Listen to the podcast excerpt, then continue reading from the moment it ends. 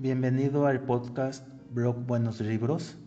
Aquí en esta entrada te presentaré un capítulo del libro Cómo vender cualquier cosa de Joy Girard. El capítulo se llama ¿Qué hace después de que le vende a tío Harry? Es un capítulo muy interesante, pon mucha atención, te va a ser muy, de mucha utilidad. El autor nos dice que en este capítulo, en este capítulo que no tuvo un pariente que le haya comprado un automóvil cuando inició en ventas en una agencia de la marca Chevrolet. Él nos platica que cuando comenzó simplemente necesitaba vender el primer automóvil. Él se topó con una persona que entró a la agencia, dice que la recuerda porque tenía un uniforme de la Coca-Cola y se aferró tanto a esa posible primera venta que logró conseguirla en su primer día en el trabajo. Coincido con el autor ya que yo tampoco tuve un tío rico a quien venderle una casa o un terreno cuando inicié por mi cuenta en bienes raíces. Ya había leído este libro al menos una vez, por lo que ya intentaba aplicar los consejos que se mencionan en él.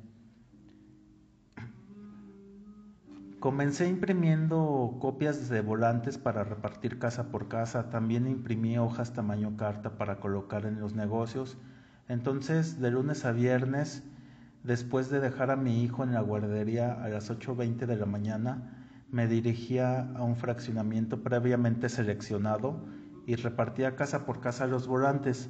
Lo hacía por una hora y media aproximadamente Después cuando iba de camino a la oficina, si es que a eso se le podía llamar oficina, ya que era un pequeño espacio con un escritorio que compartía con otras cuatro personas que eran abogados y ya se imaginarán lo apretados que estábamos y unas condiciones pésimas de decorado.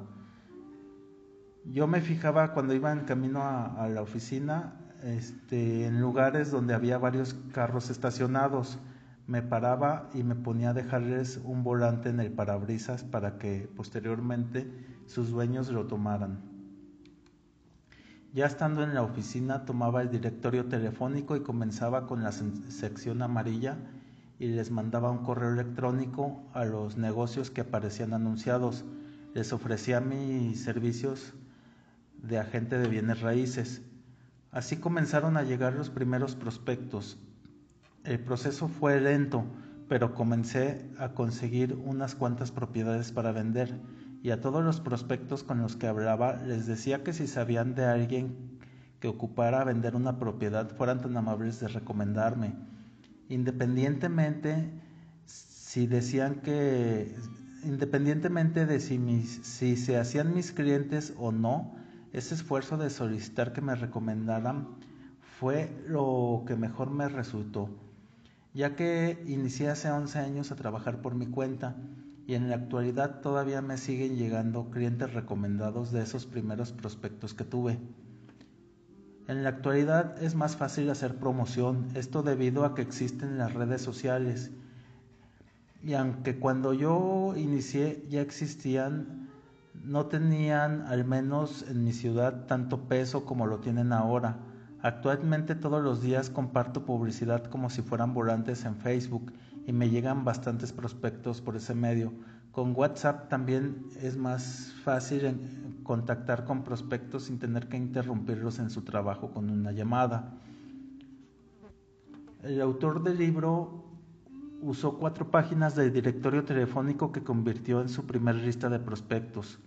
Eso fue en los años 70 y fue el mejor vendedor del mundo. Está registrado en el libro de los récord Guinness.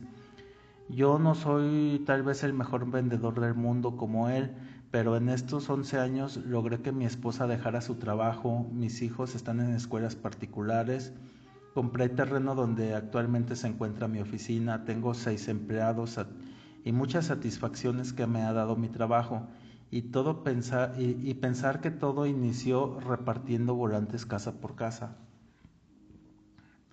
A lo largo de estos años he visto que abren grandes inmobiliarias, pero a veces ni un año después cierran sus puertas debido a que hacen una gran inversión en oficinas y empleados, pero no tienen ni idea de lo que es el ramo inmobiliario. Cuando comenzó a llegar algo de dinero por las primeras ventas, puse anuncios clasificados en el periódico para promocionar las propiedades. Actualmente no invierto absolutamente nada en este medio.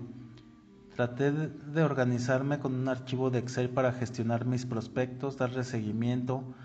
Apliqué lo que nos dice el autor en sus fechas de cumpleaños, les enviaba un mensaje o una llamada. Actualmente lo sigo haciendo, me mantengo en contacto con ellos y constantemente les mando mensajes por WhatsApp en sus cumpleaños, en festividades como Navidad, Día de la Madre o Día del Padre, Año Nuevo, etc.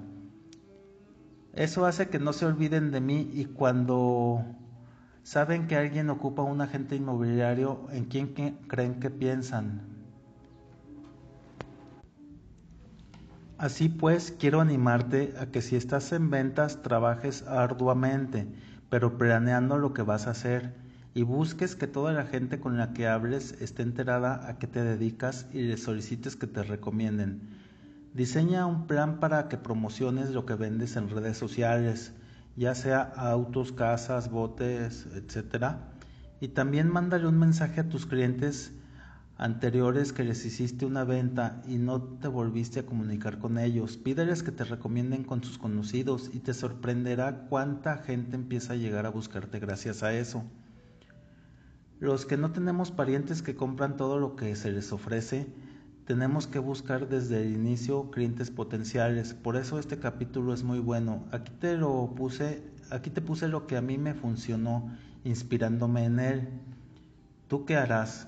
Espero ver tus comentarios, ya que eso es el motor que me inspira para seguir escribiendo en este blog y hacer el podcast. Te invito a que visites el blog www.blogbuenoslibros.com suscríbete y pues seguiremos en contacto. Muchas gracias por llegar hasta aquí.